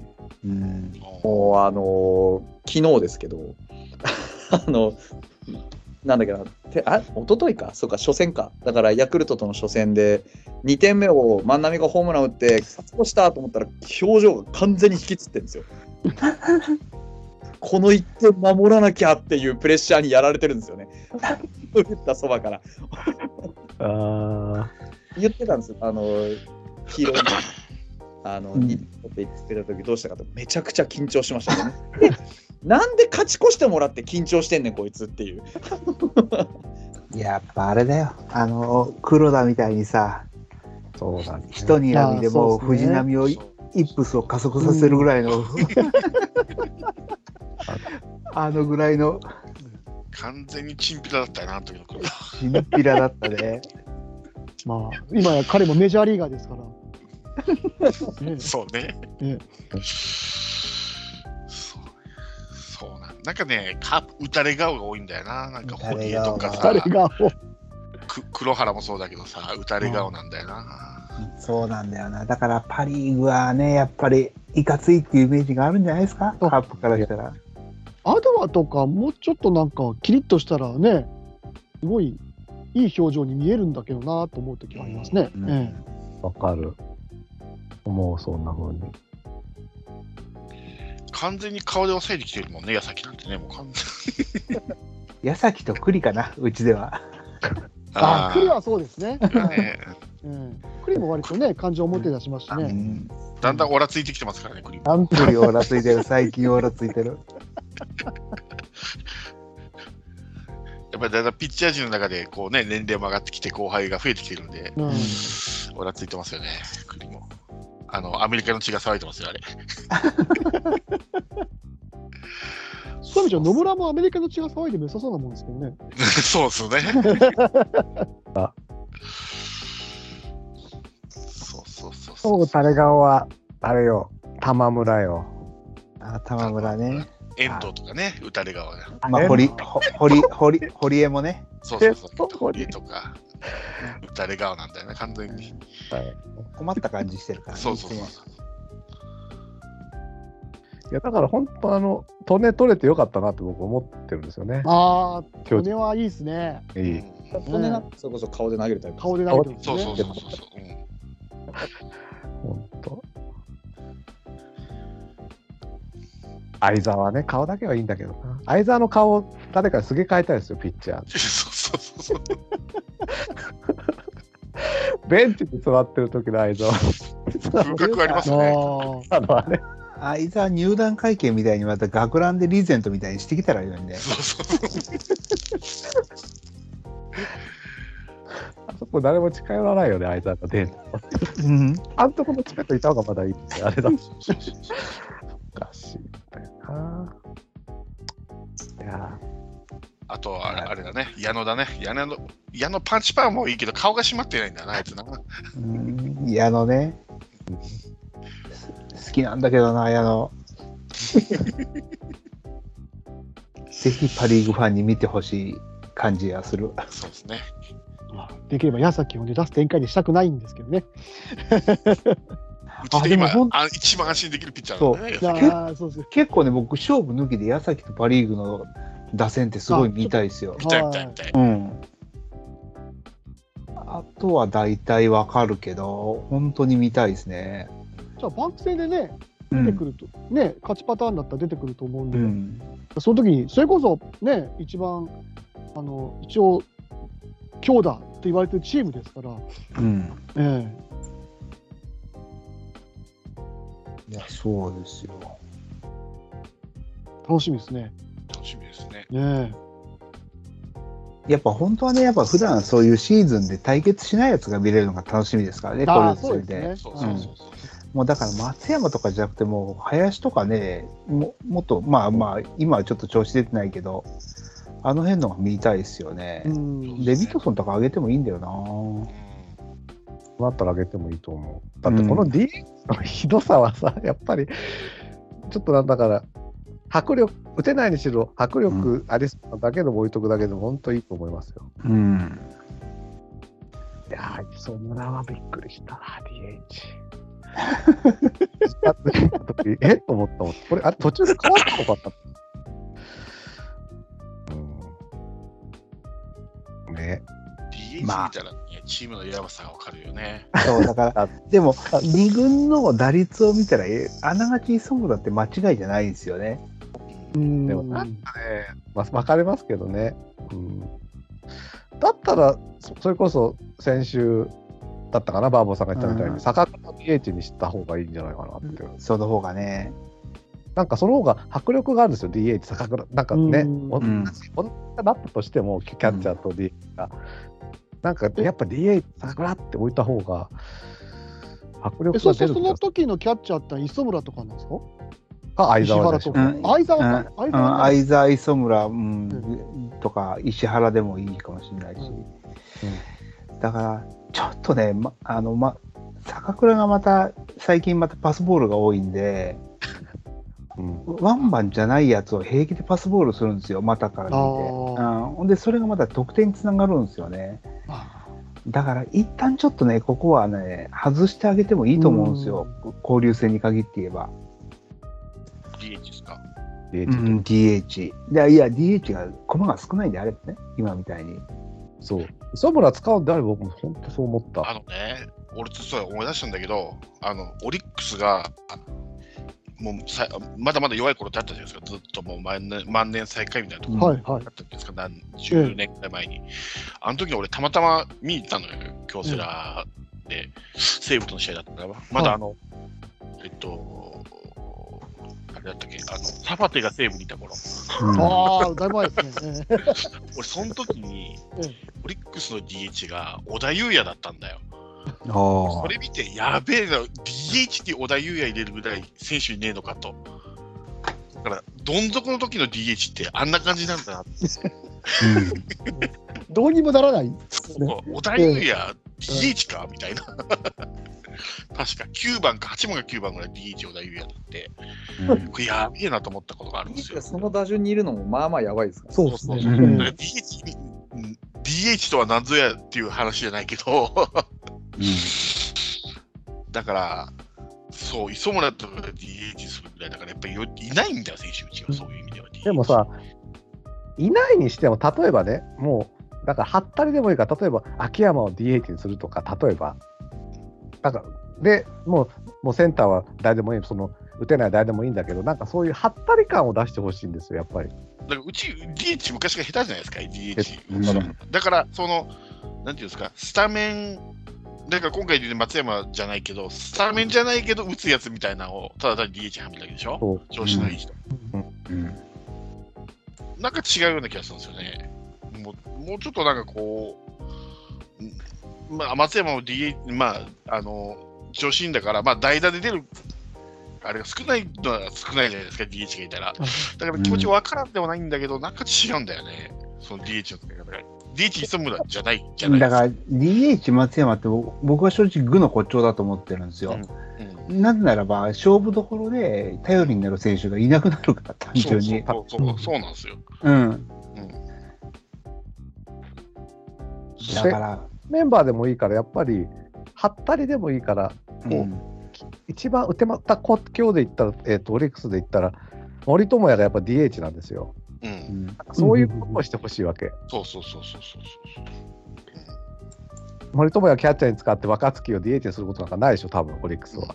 うんさすがにないですね。気がするそれをやってんだよね、うち。だから。うんだから西川でもいいし、秋山でもいいし、坂倉でもいいんだけど、その辺を DH でボーンって置いて、うんで DH すごいんだぜ、うちはって置いといて、実はでも9番は結構ひどいんですよみたいなこともいいと思う。うんうんそうなんだよねは。ったり感が欲しいな、やっぱり。そのさっきのだから、楽天にね、う上からかかってけっていうのはそういうことなんじゃないかって気がうんしないでもないですけどね。確かにね。こういうところ、こういう時だからこそ使ってほしいですもんね、外国人をね、DH であるんだから、せっかく使えるわけだから、うん一人選手をやしやしよね。林かデビッドソンか手前ぐらいなら両方使えばいいわけだから。本当本当。うん。あの辺が下手なんだよな。だからパリなんか空いてるからそこに選手をただ単にはめましたみたいな感じだから、そうなんだよ。こういうのを見ると交流戦戦い方がやっぱり定まってないんですよね。うんこれがやっぱり最下位たるゆえんじゃないですか。いやいや、そのためにパ・リーグ経験者の藤井さんいるんでしょ、ヘッドコーチで。期待したけどね、その辺、ちょっと。まあ、まだ3社しかやってないけど、まだわかんないですよ。でもその3試合を実証したのが秋山のおかげっていうのがまた 何の解決にもなってないような気がするんだよな。まあいいじゃないですか、あれだけか勝てなかったオリックスようやくと勝ったんだから。まあね。え何の解決というか、唯一の解決口だったんじゃないですかね。あと、まあ、あ新井さんの交流戦初勝利と。うんだって他に秋山以外にパ・リーグ出身いないでしょ？いるのかな？現役で。ああ、カープですか。あカーープいないと思うよ、多分。いるのかな？三好ですよ、三好。何？三好って。ああ、三好ね。何じゃああ、三はい好。一軍でしばらく見あ、てない一軍で？一軍でか。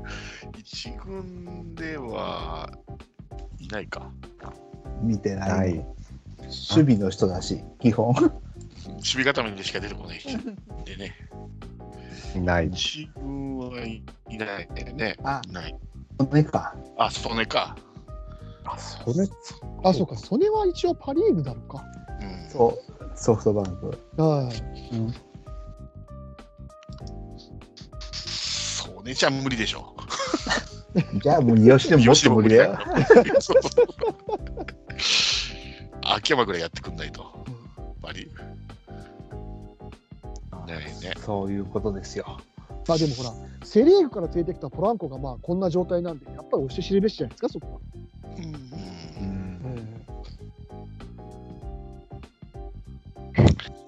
なんか簡単になんかそうやって埋まるもんでもないのかなと思ったりしますけどね。そうですね。ええ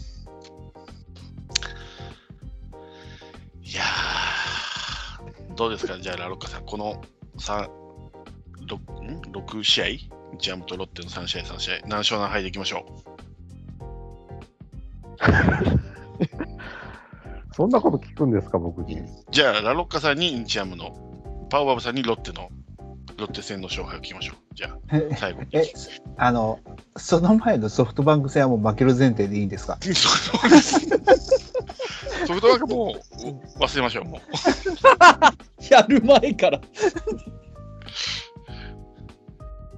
よし、じゃあ、うん。上沢と加藤でしょ？多分そこがポイントだ。そこを1勝1敗でいけるんなら2勝1敗でいけるはずなんですよ。なるほど。1勝1敗にするか。え？か、火曜はもう、勝つ。100%勝つ。100%。100% 100%。上沢と加藤、でも加藤がそさほどでもないようなことをだったので、いや、もう投げてみないと分かんないんですよね。ボンボン振っていけば、だってフォフォアボールないってことはストライク投げるってことだから、そうです。ね。その通りです。指名打者3番、川端慎吾で勝てたんだから、うんこれもそう、3安打打たれましたからね、5年ぶりにね勝。てたはずだ。今、うん今ほら、栗調子いいんでね、うちはね、水曜日投げてる。だから、栗と噂はですよ。うん。ああ、じゃあ、ああ、だから、そうね、でも、2勝1敗にしよう、します2。勝1敗。はい。うんでは、ババオさん、ロッテ戦の。はい。はい佐々木朗希は、うんあのーもう思い切ってうちも当たって砕けろと思ってるんで、うん。はい。まあそれはもうなかったこととして その試合投げちゃうんだ。がなかったことでしちゃうんですよ。ああとは一勝一敗でいくんで、うん。うん、まあ一勝できたら御の字じゃないですか。1勝2敗ぐらいですか。一勝二敗で。ってことは、この週は2勝、あ3勝3敗でいけると。な三勝三敗でいける。すごいじゃないですか3勝3敗なんて、すごいですね。うん、もうその3勝だけで一昨年の3勝超えますよ そうそうそうそう。人間にとって成功体験がいかに重要かっていうのが分かる。まあ確かに もうし修羅の国なんで成功体験がないとこんなに人は弱気になれるのかっていう。じゃあ、初回、僕はじゃあソフトバンク占いましょう。ソフトバンクは1勝2敗です。言ったそばから言うの。あー強気だな1勝2敗あ強気なんだ。あ、でもそしたら、って当然みたいな感じなんですね。2週目まででもう5勝ですよ。そうですよ。うんあと楽天にちょっと勝てれば、そうそうそう記録更新ですね。そう。うん。これが逆転するとアニヤ山が生まれるんですね。そうそうそうそうでもね今の楽天にあの1勝2敗とかで終わっちゃうだと相当やばいんで、相当やばいですかね、うち交流戦の。いやいや、あのいや去年はいいですよ、今年はですよ、うん。本当、そうですね普通にやれば勝てるんで、楽天は。わかりました。じゃあ、楽天は3連勝と。はい、こ今年の楽天ってマジで下手したら、あのー、3試合同じピッチャーしか見ない可能性ありますからね。マジですよ。楽天3連勝の西武が2勝1敗と。うんはい。すごい。どうですか？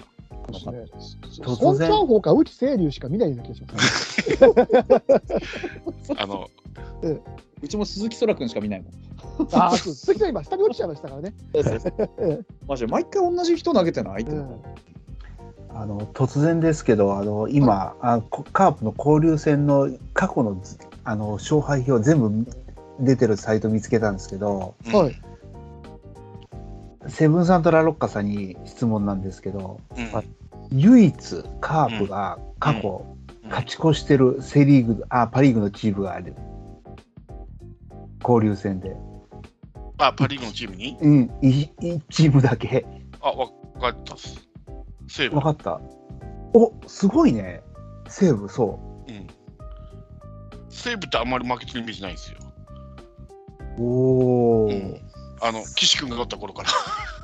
33勝29敗貯金4あ、じゃあ、今回3立てされても大丈夫？まだ勝ち越してる？まだ勝ち越してるだって、あの3勝しかできなかった時でも2つ勝ってますからね、西武に。そのうち2勝西武ですからね。よく知ってる3勝しかしてないうちの2勝が西武ですから。うんそれ以外の5チームは綺麗に負けてますようん。ちなみに日ハムは25勝38敗2敗うんそんなに勝ち越してる借金13そんなに勝ってんの？ハム側から。えロッテもほぼ一勝。25勝37敗。貯金 14! あらあ、25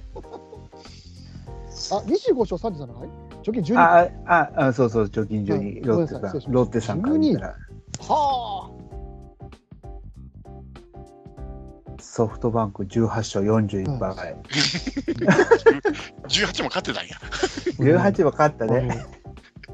マリンのカープ戦って、だいぶ前ですけど、あ昔あの、これ前にも話かもしれないですけど、あのナックルボーラーでフェルナンデスって言ったじゃないですか。いたいたいたいたいた。あれがあのロッテ戦先発して、2回9失点かなんかで降板して、うんそ小雨の中ですけど、ん。最後、あのカープのエンダンがやあの外野のレフトのね、応援団がやけくそになってみんな前に出てくるっていう、その思い出しかないんですけど、あの、何マリンでやっぱ風強いからナックルって効かないんですかあれ？全部真ん中に入ってきましたよ、見てましたけど。そうだけがそんなに効かないんだ、逆に。俺のマリンのあれですね、思い出って言ったら、あの今村の帽子にトンボが止まったぐらい。あーありあったあった。あ と負けすぎて、もうカープファンがぶち切れそうになったところ、エルドレッドがホームラン打って、なんとか勝ったとかいう、あれもマリンだったような気がです。うんすげえな、この試合数。西武情けないぞ、おい。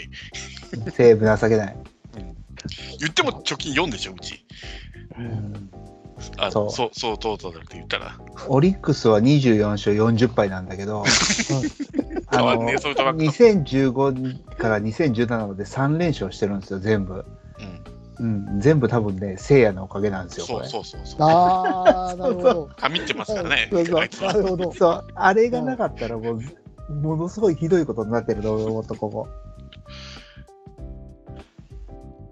いやー、折り紙付きの弱さは数字に出てるな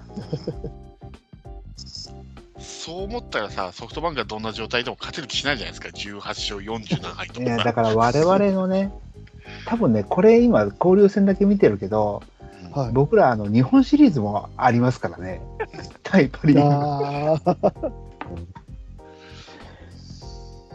だからパ・リーグに勝ってる記憶がないんだよね。そうね。ね日本シリーズはそら、日本シリーズはそれはちょっとあの当時の指揮官さんのいろんなちょっとあれがありましたからね。だってもう、大谷出てきただけでもう負けちゃうんだから、そうそうそう打席立ってないのに。偽大谷の時見せようと思って。大谷がね、ネクストバッターズサークルに入るだけで何点取れたんだっていうそうそう。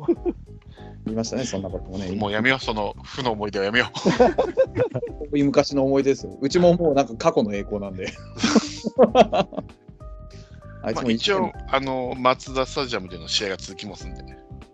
ねあの、サミットの間、できなかったやつああ、そうか。あなが、ドドるほどねドと、はい。楽天、西武、巨人、d n a と、めちゃめちゃ追い風吹い10 12試合連続松田スタジアムだって。めちゃめちゃ追い風吹いてる。うんいやーもうね、ちょっとね、シャレ抜きで言うと、オリックスずーっとね、4年間一勝もできなかったのが一勝できたんで、うん。ちょっとほっとか変わってくれそうな感じしない？そう潮目がね、変わったかもしれ潮目ない、ね。が若干、えうん、で、やっぱり秋山の力ってやっぱ大きいと思うんですよ、本当に、うんうんリアルに。多分、彼も彼なりに言ってると思うんですよ、ベンチで。うんだからね、今年はね、各カードい一勝ずつはしてくれて、あわよくば勝ち越すカードも2つぐらい出たら、ここで万が一にも5割にいったらすげえ嬉しいですけど。そうそうそうそうはいはいはいそうなんですよ。ね、うん。本当にここはね、秋山に期待したい。リアそルに。のためには DH 磯森じゃダメなんですよ。う んいや、DH 坂倉で自由に打たして、キャッチャー磯村でいいと思うんですけどね、ここはしばらく。そうね。うん。聞いてくんないかな、新井さん、そうやって。いや、なんか聞いてくれてるかもしれんよ。だって、林とさ、中村隆弘もすぐ上げてくれたじゃん、俺らのあ放送そうそう、放送の次の日にあげたもんね。そっか。そうそう頼むよ、新井さん。マジで聞いたら、やるあの怖いんだけど、僕は。うん相当目も文句言ってるから。大 大丈夫です。聞いてないです。誰も。大丈夫。さあ、あもうダメだ、これ、落ちるわって思ったら、意外とまた5割戻してきたりとかしてるから、そうなんですよずーっとね、そうなんですよ。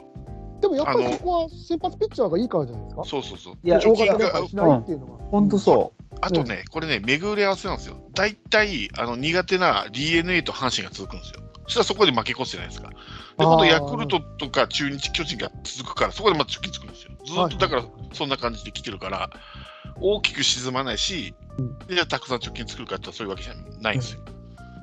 そうそうそうそうそう。そうなんですよね。でもこれでね、本当にちょっとずつ経験値上げて、若手があの底上げができたら、やっぱりまた強いカップ戻ってくると思いますよ、本当に。今、割となんか健全な気がしますもん、その選手起用とか見てると。うん。うん、わけわかんないことをしないじゃん、まあ、あのあの左はね、ちょっとあれでしたけど、早速しとるかな。でも、判定が早すぎる。急にわけわかんないことをなんかしだしてしますけど、でもそんなにそれがなんか毎回毎回あるとか、謎の再起用したりとか、そういうことはしないから、う。そうそう。で、そこがね、カープキャストで前僕も言ったんですけど、はい、逆にあれなんですよ。新井さんってファンがこうするだろうなっていうことを見事にするんですあよ。ー読めちゃうっていう可能性もあるのか。そうそうはいだから逆あの変な話、えーなんでそんな起用するのっていう我々が見えないところの起用をするんじゃなくて、はいファンがこの次選手このそれを使うだろうなっていうのを普通にやってくるんではい、ちょっと逆に不安なんですよね。ああ、なるほど。うんうん、うん当然相手も分か読めるるってことは、だ相手も分かるってことですからね。はいそうそうそうそうそうそう。そうなんだよ。うんだからといって DH 今村とかはしてほしくないですよね。そういう機能出ない方。はい、そこじゃないか。そこじゃないんです そうそう結構やらかしてんな、うちのチームを交流戦で。いろんなこと。本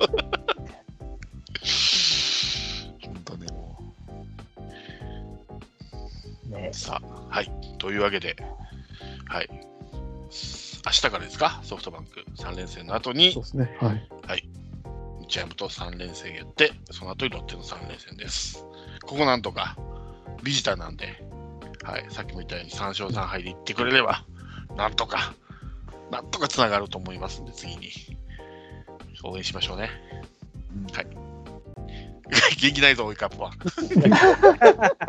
いやいや、頑張るぞともなかなか日ハムとロッテの方には言えない。全然いいんですもういい試合しましょうよ。そうです。はいや、本当にいい試合しましょいい試合が見たいんですよ、そうそうね。別にね。勝ったって負けたっていいんですよ。選手は成長するんだ。そう。そう。うん、それを楽しみにしましょう。う。あ、確かにね、日ハムね、僕ね、一個だけね、新井さんと新庄さんの噛み合わせって見たいんですよ、なんか。でも、新庄監督、インスタ使いこなすからな。荒川さん、ガラケーだしな。新井さんガラケーだね。なんかちょっと、あの、軽いコントみたいにやってほしいですね。あのメンバー標語監督ね、あの二人で。そうそうそうそう。いるじゃないですか？SNS の失敗は絶対ないから。そうですね。あのインスタライブで後ろにね、あの、うんへ酒缶が映ったりとかそういうことないんで。なんか、ね、新庄さん仕掛けてくれないかね、あの前、立浪の時にあの目ギョロギョロのやつやったみたいに、なんか、新井さん今年やってないんですよね、そういう。やってないよね。そう今年はね、そうじゃないですよ。今年あの主役は選手なんで。あ、そうなんだ。うん新井さんだったら全然受けてくれるからやってほしいんだよはいね。うんあれ、タットダメの時をやって。新井さんの、は新井さんのお面方じゃ、あの、あったあれ、ね。つけてきてほしいな。はい。じゃあ、いうことで、今週はこの辺で終わりにしましょう。はいはい。お疲れ様でした。ありがとうございました。ありがとうございました。ああ、またお願いします。ます